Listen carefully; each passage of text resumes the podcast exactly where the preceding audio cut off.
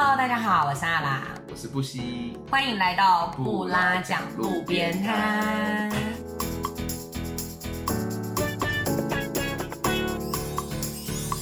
我们是两个爱旅行也把旅行当做职业的领队。没事，欢迎来到路边摊坐坐，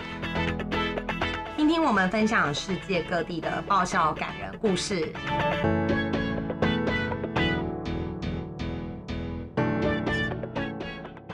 大家好，我是阿拉，我是布西，欢迎来到布拉讲路边摊耶。这次是不是大家感受到我们两个人就是坐在一起，对，非常有默契，而且就是有一种就是哎，你们两个今天声音怎么了？两个人都很低沉的感觉。没错，我们今天又来到了台中的饭店。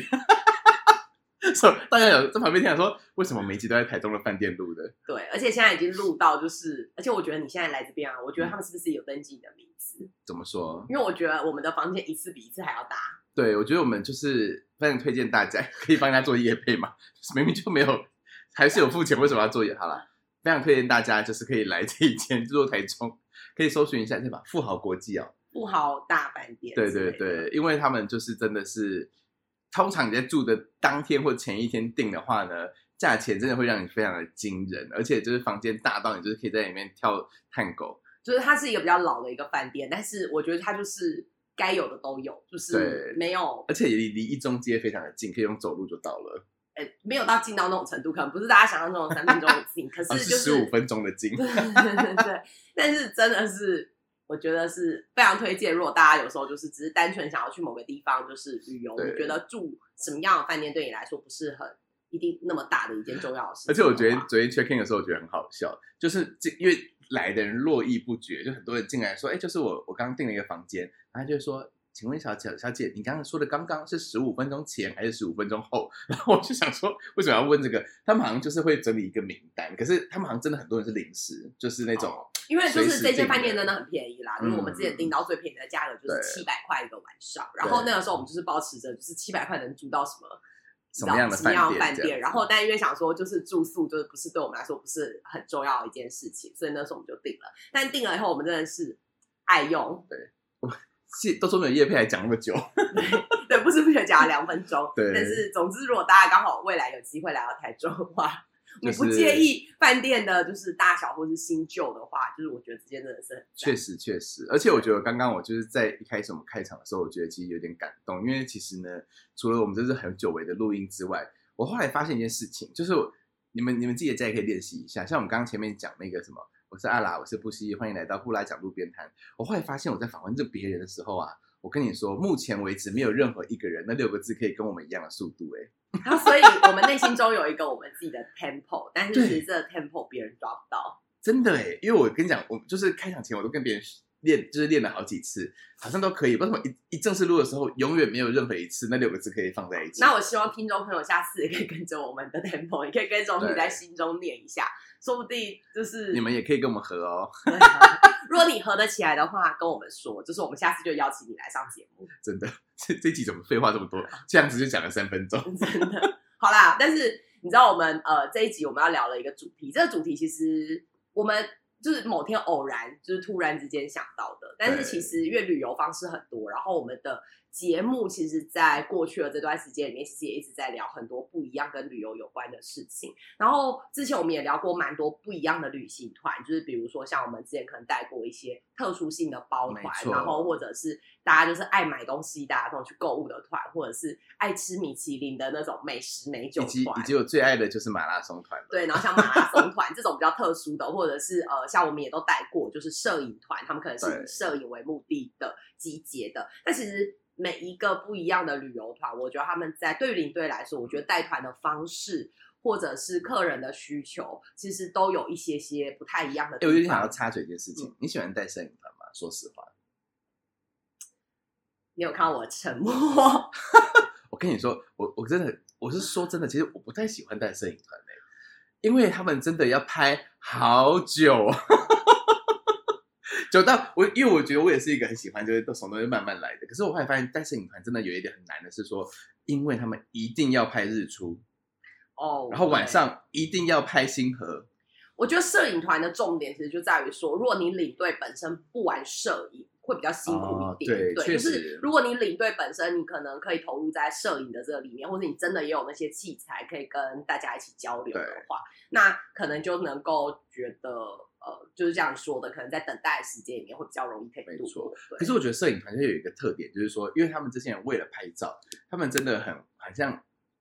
很容易忘记自己身为在哪个地方，比如在悬崖峭壁，他也会一只手抓着树干，然后另外一只手在拍照。我觉得这个压力超大的，看的。对，其实我那我自己觉得带摄影团有个压力啊，因为我觉得摄影团大家毕竟就是呃，可能器材或什么，其实我觉得都很多的，重很很重大很多。然后我觉得其实你身上带的这种有价财物越多的话，其实对于领队来说，我觉得带团还是一种压力。就像如果客人每天都带一个不一样名牌包包带跟着你的团的话，其实我觉得领队或多或少你也是会有一些心理上的这样子的压力。没错，我自己是比较来自于这个，但是其实就像刚刚说的，我觉得旅游团有很多种，然后像我们刚刚讲的那种，哎、因为兴趣集结在一起的，可能是某个类型，然后可能有些人呃可能会有经历过的，可能就是比如说一些参展团啊，或者是商会团啊，就是那种跟着呃工商团体或者是公司，然后一起出去的这一种的旅游团。但其实还有另外一种团体，就是不确定，就是带过这种团的领队多不多、哎，哪一种就是比赛团。哪一种的比赛啊？我觉得大家一般想到比赛的话，我觉得应该很直觉就会想到一些，哎，可能体育赛事，哦，像这样子的哦体育赛事的旅游团队。嗯，因为其实有时候说真的，有时候我也在想这个，就是比如说你看那些人出去比赛的时候，你都不知道他们到底背后是有人在带团，是他们自己去，还是他们自己单位安排，其实我都不知道。对，因为其实应该一大部分，特别是公家单位，他们应该都还是会跟旅行社、旅行社合作，因为毕竟我觉得，呃，每个东西都是有自己的专业嘛，所以对旅行呃，可能旅行团它的专业就是协助你规划行程，然后协助你解决就是在当地有可能会发生的一切衍生的吃饭啊、住宿啊、交通这些问题。所以其实像是比赛的这种旅行团，就是他们比赛团啦，他们大部分可能也都会跟旅行社合作，然后去请旅行社去协助他们在。他们只要担心比赛的事情，那除此以外的其他衍生的日常民生用品的事情，都有旅行社就是来协助做就像小保姆一样，对，就很像小保姆。其实领队就是一个保姆啦，我真的常常这样子觉得。真的。对，但是比赛团的时候，好像就是会有一点更有更有这种感觉，因为像我自己啊，嗯就是曾经带过，就是去呃国外比赛，然后去我们那时候去参加的那个比赛，就是有点像是那种青少年，然后一个田径的一个比赛，然哦，后真的哦、就是说实话，我觉得因为我们都不是那个领域，比如说我们也不从小比田径，所以其实我们不太会知道到底有什么样的赛事。对然后大家一般可能在媒体上，或是我们如果没有接触到的时候，我们日常中我们可能比较可以听到，比如体育赛事，就是哦，我们可能就觉得有奥运，对，然后有什么亚运呐、好想去带奥运团哦，对啊，感觉好像好很酷哎、好想要带带资颖哦，对，感觉如果带这些大家都耳熟真的。就运动选手应该也是蛮好玩的。而且如果带那一团，如果假设带到那种篮球团，应该蛮好看的。就是因为像我这么矮，然后就整个在 团队里面是最是消只的，失，消失，旗 笑死子要举我了超高的，真的。对，但是其实除了这种大型的赛事，后来发现其实真的很多零零星星，嗯就是中小型的这些赛事。你上次说的，你刚刚说的那个，就是你带那种田径比赛还是去哪里啊？我是呃，我是去到耶路撒冷，耶路撒冷田径比赛嗯，是跑在哪里？跑，在那个他们他们有，他们没有，他们有，就是田径场啊，有很多的那种就是运动场馆，但是很酷，因为你看，一下我们就是去了以色列，然后以色列对于很多人来讲，它已经不是一个呃容易可以去的地方，嗯，然后而且因为其实像如果我去过以色，呃，我们好像没有聊过，诶我们有聊过以色列吗？有啊有，我们有聊过哭墙啊，哦，好，但是 因为以色列它的入境但是以色列我们不是聊整个以色列，我们是旅聊行，我们是聊某一个有聊到以色列的 OK，那些事情。但是因为以色列的，就是像入境可能不是很真的很麻烦就是有一点麻烦，所以就是其实你就觉得，哎、其实去以色列已经不是一件容易的事情，然后再加上对又是带一大群，就是真的就是小朋友。然后其实我觉得像这种比赛团那个时候带的时候，我觉得哎、很很有趣，因为他们就是直奔目的地，就是我们对就是降落了以后，就是直奔目的地，直接就是到去到耶路撒冷。然后到了耶路撒冷以后，我们的每一天我们在耶路撒冷待了一个礼拜还是快十天，他们是几岁的人啊？大概是国中左右。哦，真的对，酷哦！就是就是真的是青少年这样，然后他们可能就是比什么长跑啊，然后什么四百公尺啊、两百公尺啊，什么组合跑之类的。那你在旁边要呐要要骑呐喊吗？哎，不用哎，可是我觉得还蛮有趣的一个地方，因为其实是他们的需求就会跟一般的旅游团的需求很不一样。就是比如我们的行程，就是早上可能从饭店出来后，哎，他们可能就会有分体育场。就是不同体育场，他们可能要去练习，然后要先去测试，要先去干嘛？所以我们的行程就比较像是说，哎，我们要安排好一个 schedule，然后哎，我们可能早上要先在谁去 A 场地，然后再再去 B 场地，然后可能呃中间的那个过程中间的时候，可能就要帮他们准备，比如说就是有很多中间的点心，因为他们可能在比赛中间的时候，他们非常需要大量的。就是呃热量就是去补充，所以可能就要准备很多像点心啊，或者是水啊，或者是什么。可是其实现在这些东西啊，如果你是在台湾，就是要准备就很容易，对，很容易可能去大卖场或者是什么，你就可以所有把你想要的东西一次买完。可是当你是在国外的时候，就是你要买到就是。符合到他们的需求，然后再加上，因为他们又是去比赛，其实你也不敢让他们乱吃，对，就你很担心他们吃了以后就是水土不服，然后这个东西他们吃不习惯，然后可能反而造成一些反效果，所以中间就会有很多那种 schedule，就是你是要去安排，就是比如说这些点心啊，然后这些零零星星的，或是突然之间谁的肌肉很厚，然后你可能就要帮他想出生出一个可能鸡肋啊，或者是他们可能会有一些需求，就是哎，比如你要。什么什么什么肌肉酸痛的什么贴的东西，但是他们可能都是会准备啦。可是就是我觉得会有很多其呃跟一般旅游团你不太会遇到有人会问的这些事情。我给你插插个话，因为我刚刚听你讲的时候，我突然脑子太有画面了。因为那时候我记得我刚开始带马拉松团的时候，我还不知道，因为吃就跑马拉松的人，他们一开始前一天都要在吃大量的淀粉嘛。结果呢，就是有一个大哥，他非常坚持，他一定要吃到白米饭。然后那时候我们在澳洲。然后澳洲那个时候，其实说真的，就是我们在黄金海岸那个地方，当然是有中国餐厅，可是就是那些华人餐厅全部都是那种，就是看起来不太对劲的那种这样子。所以那时候呢，他硬坚持要吃到白米饭的时候，你知道我走了三公里帮他买那个白米饭吗？我来回大概走了两个小时，然后我就是，然后拿去他房间的时候，他就是满意的微笑，然后你就觉得说，真的是我觉得每一个人他有自己的。怎么讲？比如说这种运动运动的选手，真的他一定有他自己很 specific 要的东西，真的不容易。对，尤其在耶路撒冷，就是很多东西他可能跟呃不像我们平常日常取得这么容易，然后你又希望他们都很有能有很好的表现。对。但是我觉得，我不知道我自己觉得，我对于带团的体悟，跟我自己在带团的过程中，我都觉得很开心的是，其实我们好像以不一样的形式参与了，就是这些团员某一段时期的一个。生命吗？成长的一个过程，算是蛮重要的人吧。就是一个生活中间，就是我们有机会从一个呃不一样一个视角，然后去介入到别人的生活。没错。然后其实，在带团的这个过程中，无形之间，我们也看到了很多不一样的生活方式。因为像我那个时候，就是在带那些团，那些小就是真的就是小朋友，你知道，就是十几岁的那种小朋友，你可以感哎，他们就很天真。然后可是你也可以看到他们，就是上了赛场了以后，就是他们。很努力的那样子的样子，然后你也可以看得到他们就是可能真的一大早就起床，然后就是呃为为了要去比赛就是做准备，然后你在那个过程中，我觉得我自己会真的就是深受感动，哎，我懂，对，然后你可以看到他们就是这些小朋友年纪都这么小，然后英文都真的就是肯定也不是讲的很好，然后就是在赛场上他们呃不管是为了自己也好，可是他们某种程度上来讲，他们其实也都代表着。台湾的这个地方，然后他们共同为了这个地方而努力，然后我觉得那个感觉就是真的，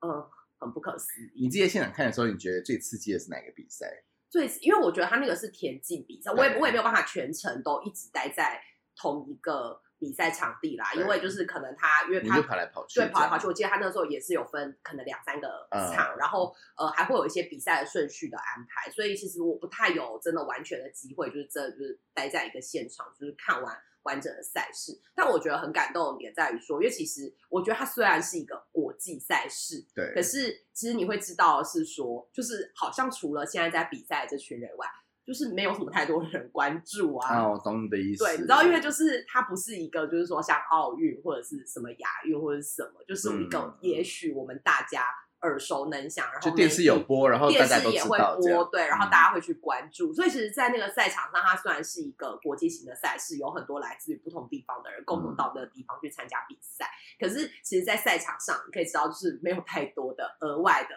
路人们，就是关心这些事。可是，你仍然可以看到这些小选手们，就是他们为了自己的心中的目标，然后在努力。就是他们的那种比赛场绝对不像奥运或什么，就是你知道，大家围在旁边帮他加油。但是旁边的人实是默默的在付出自己，他们可不一定对，然后不一定得到很不一定得到很多人回馈，因为如果你嗯。是在奥运或什么，就有很多人帮你加油，有很多人在关注你。可是就是这些选手或是每一个，我们也许能够到最后可以看到他们出现在奥运上面的这些选手们，他们其实每一个人，他们可能他们成长的过程都成长过经历过程中都经历了这些，然后我觉得这个过程中，我相信是非常呃，我我觉得一定有很多孤单有很多很多嗯。很委屈的地方。可是，在那现场中，我觉得我真的是看到他们的时候，我就会说啊，就是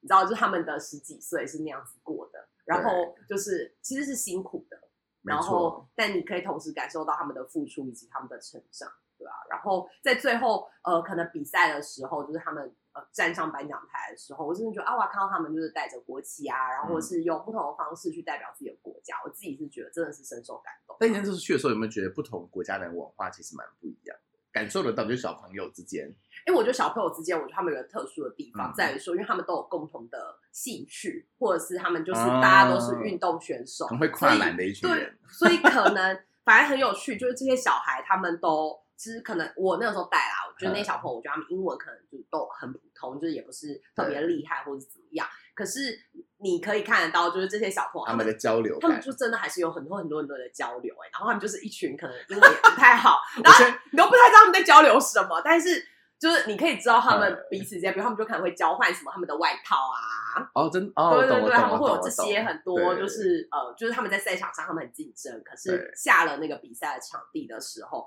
就是你知道大家都说，哎，怎么运动是最好的语言，真的是英雄惜英雄的感对，觉，真的有这种感觉，对。我觉得我现在在想象的画面，就是一个以色列的国中生跟台湾的国中生两个人就说：“来，我们来比跨栏吧。”然后这两个开始一起跨很。有趣啊！而且我觉得那个时候我还去了，因为有去颁奖典礼，他们最后有类似像一个那种晚会的那种，嗯就是在那个田径场，对，然后呃就是一个运动场，然后他们就是晚上就是有放很多音乐啊，然后就是有那种什么游行啊，然后放烟火啊什么之类，弄得很热闹这样，对，然后就会在那些。就是呃这样的场合里面，他们当然可能会放一下他们的流行音乐或什么，就哇很酷哎，就是以色列的流行音乐，然后那时候就放了很多有点蛮电音感的、哦，那样子因为。呃，我觉得其实在这种 团里面，应该还有一个很重要的角色，哎，就是教练他们应该都有去。哦，教练都有去。那教练他们就是是不是都会比其他人紧张很多？因为他们要带这么多小朋友出门。对，而且因为其实他们有些教练，他们平常因为他们这些选选手，像我那个时候的状况是，他们选手可能是平常是来自于不一样的学校，嗯，然后哦。但是他们可能是因为这个比赛赛事，所以才聚集在一起。所以他们聚集在一起。对，但是他们真的很有礼节，他们嗯。就是、呃，我觉得可能真的是运动选手，他们会特别被要求就是礼貌跟礼仪礼节这件事情。所以，哎，其实这样讲很不好，但是因为这种比赛赛有很多长官们，哦，一定会一起去，会有很多长官们，确实，然后就是小朋友们，就是教练都会请这些长呃，就是每次有长官来的时候，就是教练就会把大家都会起立立正敬嗯礼。真的真的真的假的？真的我刚开玩笑的。没有，他们真的会，他们就会就先啊推过来，然后就说哦，谢谢，就是哪一个哪一个长官这样，对对对，大家在排好，哦然后什么鞠躬，然后谢谢某一个长官。哎，我我自己没有特别喜欢这种这种氛围，就是很很繁文缛很官僚，对，节的，很官僚，繁文缛节。但是呃，我觉得可能这个也是，也许也是运动员养成的一个过程啊，一个过程确程实确实这样讲也是没有错，就就是是让他们要就是要服从，然后要去学习那种但。是但是就蛮有趣的，因为我觉得像那样子的呃生活形态，或者是那样子的成长方式，我觉得不是我学生的时候就是曾经经历过的，确实所以蛮不一样的，就是那个时候在那个过程中间，觉得哎还蛮有趣的，就是你用不一样的方式，就是看到了这些小朋友，就是代表着台湾，然后很努力的，就是生活跟学习跟成长，对，蛮蛮好玩的。其实我觉得，我觉得确实没有错，因为刚刚阿兰我们在讲的时候，我突然想到，就是我跟阿兰那时候，我们这辈子第一次一起带的团，其实就是一个比赛团，对不对？对那一年我们是哪一年啊？二零一六，对我刚从韩国我们一起去，我们一起去带一个韩国的一个比赛团。对对，因为因为我自己本身呢，就是从那个什么最小，就是我最一开始带团，其实真的就是因为也是从比根本就是比赛团出身的男子哎。对啊，但是你带你带的比赛团，就是还有我们那次去带的那比赛团，我觉得也是另一种领域的比赛，就是一般人可能不太了解的。对，因为我觉得一般我们像我们刚想到比赛团，就是可能大家很直觉就会想到，哎，运就事这种运动赛事，但是其实就是你知道，就是认真研究后，你会发现要比的东西真的好真的，多，这是世界上真的是一直在跟人家真的。很多。然后我们那那个时候带来那个团，就是是那种美容、美发、美甲、造型的这种的比赛款。然后我觉得我那一次对我来说，我真的是大开眼界，大开眼界，因为我记得我那个时候我们一起带那个团，可是其实你已经带过那个系列的团蛮多次的，一二年就开始带带这种团了。对，所以然后你那个时候我记得你已经带过可能就是四五次以上，对对对，你对于它是一个每年都会有的比赛嘛，所以就是每一年都会在不同的国家这样。对，然后我觉得你已经很知道哎那个流程或者他们需要什么，但是那个时候对我来说，我真的是哦我的天哪，就是作为一个菜鸟就酸了，然后菜鸟又遇到美容美发团，我真的觉得其实蛮挑战。我不得不说，我就是非常佩服这一些就是参赛的学生们，真的都很棒。可是呢，就是。因为我觉得我们要先讲一下美容美发的那种的比赛，我觉得它跟大家现在脑海中想象的美容美发的比赛一定不太一样，因为我觉得他们。的那个比赛，它不是要剪，就是大家可能现在想要美容美发，就是哎，你去一个理发院，他可能觉得哎，那个老师剪的很漂亮，剪的漂亮，很层次很会打之类的。但是他们去美容美发比赛的时候，就是他们其实是要比技术，所以他们做出来的不管是美发的呃样子，或者是造型的样子，其实我觉得都完全不是一般你想象中。就是会挑染成七彩天堂鸟的头发，对啊，或者是那个头发可能会以一种九十度的方式，就是漫画的角度，很要求技术的，对，就是很要求技术的这种比赛。对，然后那时候我就记得，就是我小时候，因为我其实我带团的时候，我跟他们差不多大，我跟那些学生是一开始带的时候是差就是二十出头，或者是十八十九岁这样，所以那时候我觉得去的时候就觉得说哇，真的是。大开眼界，因为我每年固定会去两个，一个是在香港的比赛，然后另外一个就是会在世界各地巡回的那一种这样。然后你就看到那些小朋友，他们就是真的很努力，因为在比赛的时候。可是说真的，就是他们都是一个一个学校嘛，不同的学校，所以每个都会有几个老师带几个学生出来，一个学校带几个学生出来。必须说真的，我觉得压力真的很大，因为你必须要顾到每一个学校，因为有些学校可能来十个人，有些学校可能来三个人这样。然后他们的老师就会互相觉得，哎，为什么你对那学校比较好？你是不是偏心什么？就是我相信彼此之间，其实你要去做一个很协调，是真的蛮难的。对，而且我记得那一次我们一起带的那个团，就是碰，就是其实参加的人真的很多，大概有快一百个。然后呃，我们是巴士分了三个车，巴士是分三车，但是其实实际上就是就是像有点像两个领队啦，就是虽然我们有三车三个领队，但是实际上其实是两个领队就是在出。然后就是三个车，然后有不一样的 schedule，不一样的学校，然后你每天光是点，就是那些车上的那些人，就是真的很惊人，而且他们的行李真的是我这辈子遇过带真的，我跟你说，真的，真的，真的，这一这这个真的要特别讲，因为我觉得啊，一开始他们都跟我说，因为因为像我们这种普通的机票，就是现行李就是二十公斤嘛。可是你他们去比赛，他们带的那些东西真的很夸张。对，就是他们可能比如说，特别是比呃，我觉得比美甲还有造型，美甲美发的可能还好。对。但是如果是比全体造型，就是他们可能是比那种就是会带龙袍出门。对，他可能是就是要穿礼服，然后他礼服里面可能有裙撑，然后他可能有一个很大的一个头饰，然后可能有一个很夸张的一个可能要背在背上翅膀或者什么，然后这些东西就是。他不能压，对他他可能都是有点像做好，然后半成品，然后到时候现场他要把它组装起来，然后放在 model 身上，所以它东西真的非常多，然后有很多是完全不能压、不能撞，然后要就是轻放的东西，就是他们的行李在 check in 的那个行李的时候，大概要花三个小时 check in，真的真的很精彩，就是是连地勤都会傻眼，就是每一个人在平均有。一个行李箱，而且行李箱一定是满的哦，绝对不会是想象中。我跟他说只有轻重二十公斤哦，但行李箱看我装了二十五公斤，然后他的那个旁边还会多三个超大纸箱，纸箱你可以装整个人在里面那种纸箱。哇，我真的是每一次都觉得，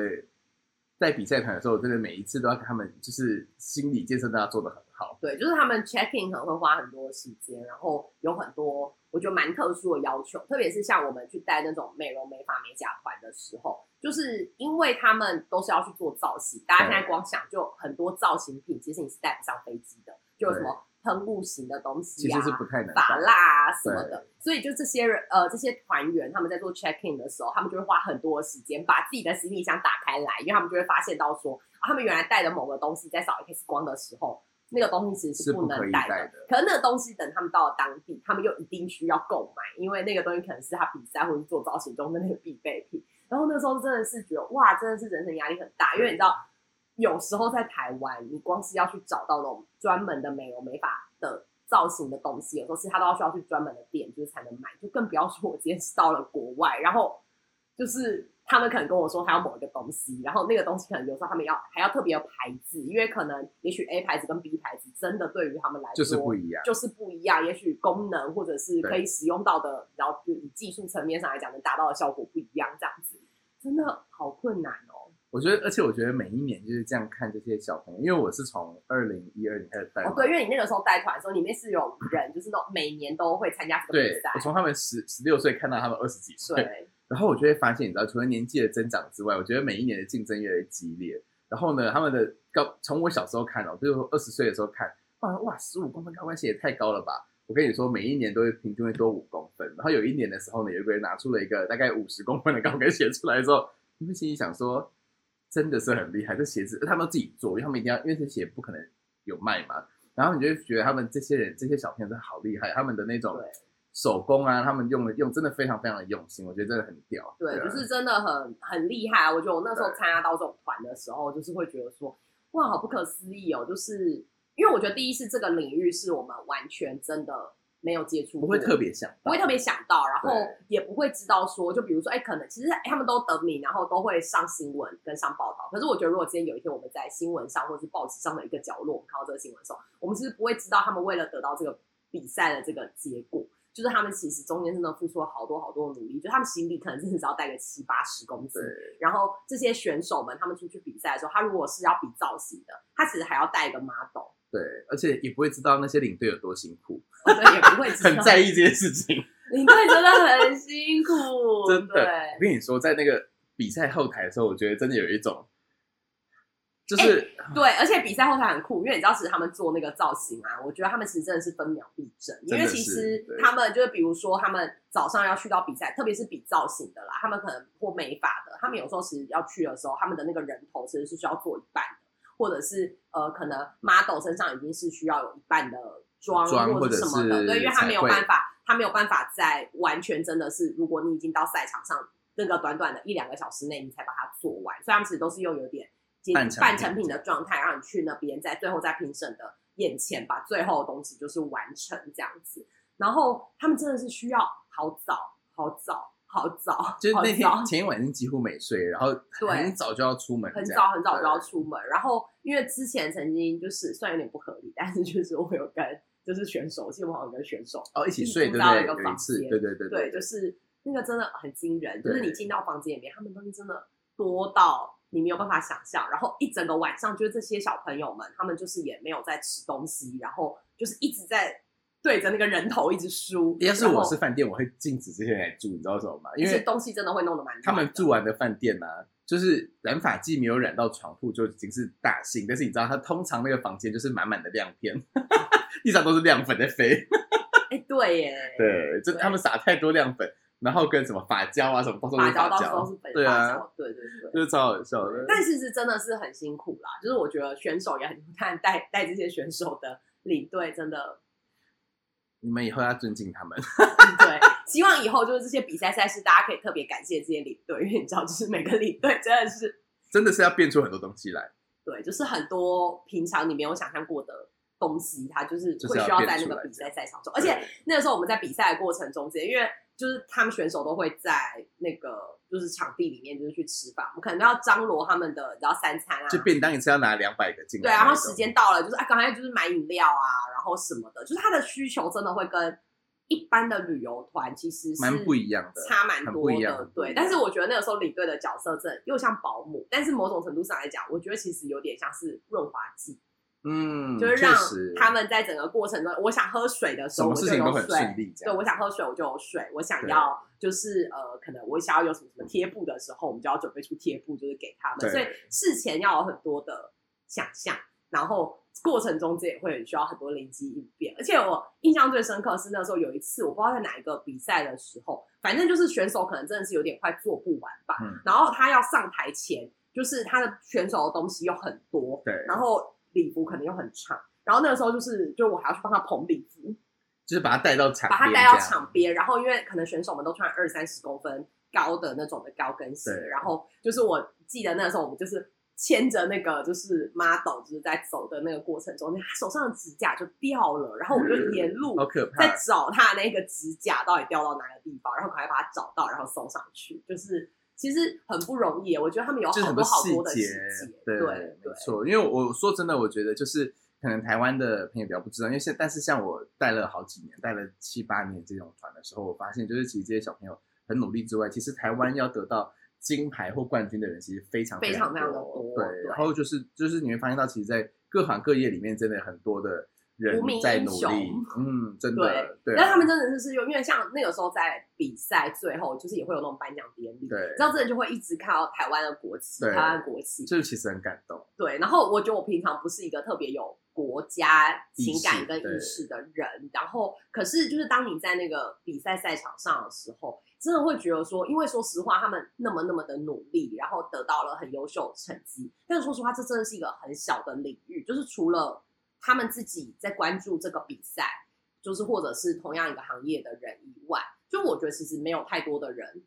在了解这件事情。对，不了解，然后也不在意。可是可能这个东西是他们的兴趣，然后这个东西是他们喜欢的东西，然后他们真的是以自己的一种专业跟以自己的一个你知道能够贡献的方式，就是在共同为了台湾就是做就是努力，做做做努力，我觉得真的是很令人，就是我不知道，我每次带到这种团的时候，过程中真的很靠，不能这样讲，就是就过程中真的会很火大，过程中就是常常会有很多需要深呼吸，或者是你知道，就是要安抚自己说忍耐忍耐，而且真的一定会有过程中会问自己说，嗯我到底为什么要接这个团？因为真的好累，然后。很辛苦，他他的辛苦完全不亚于什么？你去带欧洲团，然后每天要走对两万步，就是真的是更辛苦，我觉得更辛苦，因为你就是随时都很专注在他们的需求，对，而且他的对。需求已经不是就是我我真的就是你你没有办法去告诉他说，哎，你是一个成年人，你自己去解决这件事情，然后或者是你的这个东西不在我现在应该要协助你的范围内，因为对你可以知道他那个当下他就是需要你帮忙，而且就是你真的就是必须去协助他去完成达到他想要的那个目的，所以我觉得过程中其实真的每一次在这个团的时候，我就是都要深深很多呼吸，然后每次都会问自己说，又不是赚多少钱，我到底为什么要来这边？就这一集变成献给自己的一集。真的。没有，因为因为说真的，就是那时候我记得我那时候去带团的时候，他是每年六月在香港比赛，然后呢，去香港的这些选手们，他们都很年轻，大概都十五、十六岁这样，他们真的就是随时真的有需要什么，比如说比赛的一半哦，他说他需要发夹，需要发卷，需要发胶，然后需要什么什么平板烫啊，什么就一堆东西，然后你就变成说，你就是你要在他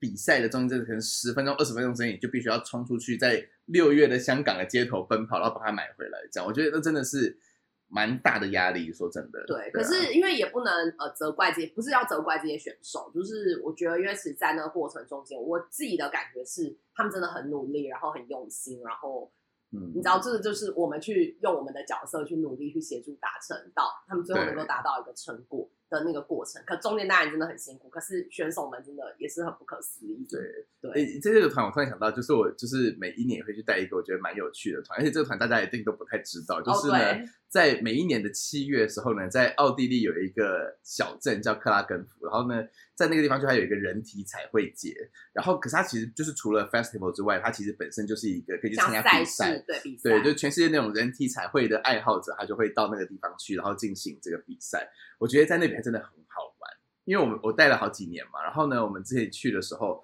我们都会跟当地的那种老师就是邀请，就说要我们一起上课这样，你就觉得那一些 m 因为我觉得很很有趣，在台湾你想到 model，你一定会觉得说是很漂亮或者是很帅，然后身材很好或什么的。结果呢，上次我们去的时候，我觉得非常有趣，就是我我跟大会联络很久，我跟他说，哎、就是我们要十个 model 这样，就你知道来了十个，就是他们一一开始就在那里了，我们一直以为他们是工作人员，就是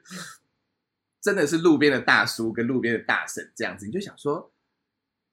就后来他们就说，啊，那我们要准备开始喽，你们要认领你们的 model 的时候，我们就想说 model 在哪里？然后他们就说，就是他们，他就开始把衣服脱掉，而且是真正的没有夸张，就真的直接全裸这样子。嗯你就会觉得，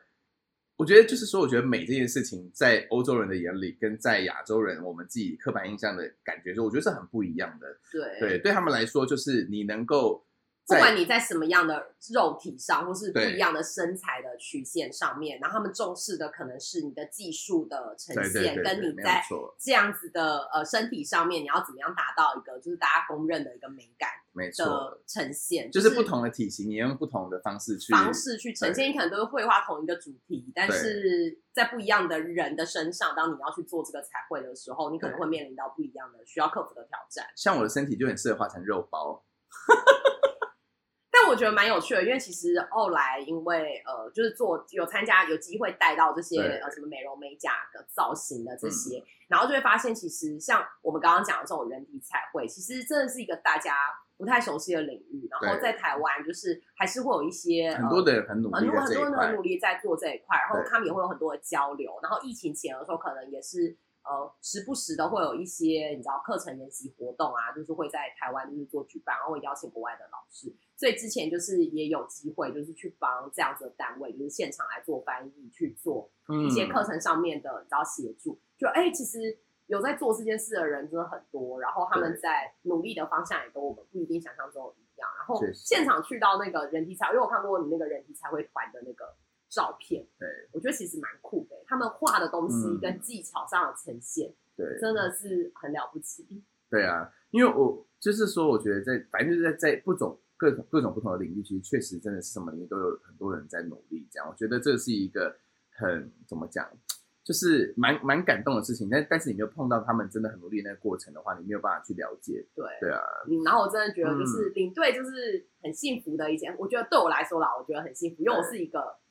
很对很多事情很好奇的人，就是我对于我没有经历过，或者是别人在做什么样的事情，别人在过什么样的生活，我觉得我会很想要了解，很想要知道。然后我觉得某种程度上，我觉得在带团还有在当领队的这种过程中间的时候，无形之中好像真的看到了很多人用不一样的心态，跟用不一样的生命历程，嗯就是在努力的一个样貌。然后虽然领队就是可能真的就是短短的几天，亚洲的话可能四五天，然后长一点的话，欧洲可能十多天这样子的一个时间，都不是很长的时间，但是有机会从比较旁观者或者是协助者嗯的角色，去在他们的人生中的某一个小小的片段里面去协助，然后去观察他们的生活的样子。我自己觉得这件事情对我来说，真的每一次带这种比赛团或是带这种特殊的团体的时候，我觉得哎，其实成长对我自己的反馈，我自己都觉得还蛮大的。就是很幸运可以看到不同的人的人生的某一个人生的样子跟阶段，然后你也看到他们努力的一个样子。没错。那我们今天呢，就是其实录这一集的时候，其实我们是有一个想法，因为那其实在，呃录这一集，我们本来这集其实蛮早之前就要录了，然后嗯在那一集在录之前的时候，其实我们就是想说，我们想要呃录一集这样的怎么讲这样的内容，然后就是要给我们一个很重要的朋友，然后但是因为因为因为其实我们就是我们我跟这位朋友，然后跟阿拉跟我觉得我们三个人其实就是因为带这种比赛团，所以才认识的。对，对，然后其实他也是我们很重要很重要的一个听众，就是因为我们大家其实呃，我们是每个礼拜四固定上这个节目嘛，然后以前真的就是最近不太固。定，但是 但通常都是礼拜四，所以之前就是只要遇到礼拜四，然后还没有上节目的时候，就是呃，这第一个传讯息，对他都是第一个传讯息给我们说，哎，你怎么这个礼拜就是还没有上线？对，嗯然后呃，因为在前一阵子的时候，就我们这位朋友就是他就是离开我们了，然后我们觉得真的是非常非常的舍不得他，然后但是也希望借由我们录这样子的一集，就是我觉得是我们对他的一个怀念，然后也是。呃，因为真的是透过他，然后因为一起去参加这些比赛，然后我们带这样子的旅游团，真的是有机会看到了很多。就我们像我们刚刚讲的，其实嗯我觉得这个世界上或者是在台湾的每个角落，我觉得很多人用自己的方式在为了这个土地，对，跟以自己的方式，就是希望为这个国家带来更多更好的形象。他们其实都不是会，你知道，不会上新闻，他们不是真的什么明星，可是也不是大家很关注的对象，不是很大家很关注的对象，他们的领域也许也是一个很小、很小、很很小的、很特殊的一个领域，然后大家也不太 care。可是我觉得他们有他们的专业，然后我觉得我在带团的过程中，我遇到的这些人，我是真心很佩服他们。虽然每一次带团都很辛苦，嗯都觉得很烦，然后过程中就是可能会有很多我不开心的地方，说实话是这个样子。但是真的每一次等到这些团体结束的时候，我觉得都会非常感激。就是作为领队的这个角色，我有机会用不一样的方式参与了大家生命，我觉得对我来说是很感动的一件事情。嗯，然后我也很开心，就是呃，因为带团的关系，就是认识了很多很棒、很棒、很棒的缘分。然后这些人他们也在用不一样的方式回馈跟支持着我们。然后这个姐姐她虽然离开了，但是呃，因为之前她曾经说过，就是每个礼拜她很期待一件事情，就是听到我们的节目。对，所以，所以今天他应该也有听，因为因为说真的，就是我觉得像阿拉刚刚说，我们在这种生命中你会遇到很多呃不一样的人，然后以及像我们刚刚讲这种比赛团，说真的，这种比赛团的时候，大家注意的人都是这些选手选手们这样子，就是我我觉得正正是因为这样，你才更要注意到，就是我们自己在旁边看了这么多这么多，然后你就会知道说，其实真正为了这些。选手在努力的人，这些旁边的老师，然后旁边的像是像我们提到的这位姐姐，说协会的人，对他才是真正去帮助这一些事情可以顺利完成的人，所以这个人真的非常的重要。对对啊，然后也希望呢，就是大家可以，我不知道，就是这两年因为疫情的关系，对，然后因为呃。可能各各式各样的变化，就是我觉得大家的生命，也许周围都产生了很多不一样的改变吧。对。然后也希望大家呢，可以在就是找我们小小的领域里面，就是我们可以持续的努力，然后希望大家每天都可以过得快乐、幸福、健康的人生。对啊，真的真的是要照顾好自己的身体吧，因为真的是哎，加油大家，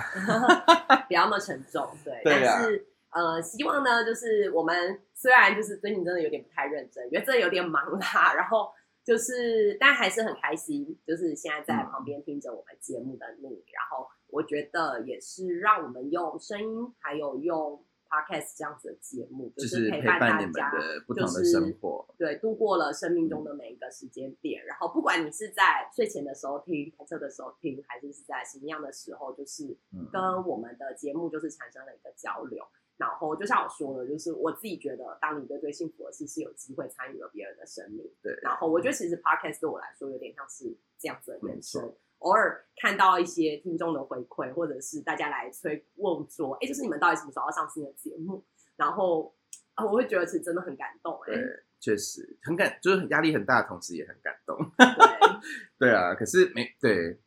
哎，我这集录到最后有点没办法讲话了，烦了。总之就是谢谢大家的收听，然后也希望不管大家在哪一个角落，或是你现在在天上，或者是应该不会在地下了哈，就是在天上的话，都会可以顺利的听到我们的节目哦。对啊，我们这一集呢就是要献给我跟安兰很好的朋友，然后这个谢谢林慧姐带带给我们，不管是这个节目，或者是我们的人生中很重要的一些时刻，你都在。对啊，好，那我们就。呃，布拉德路边摊今天这一集这一个很奇怪的结尾，但是我们就是 还是会继续做下去，不用担心。好啊，那我们这一集就到这边喽，那大家下集再见，拜拜，拜拜。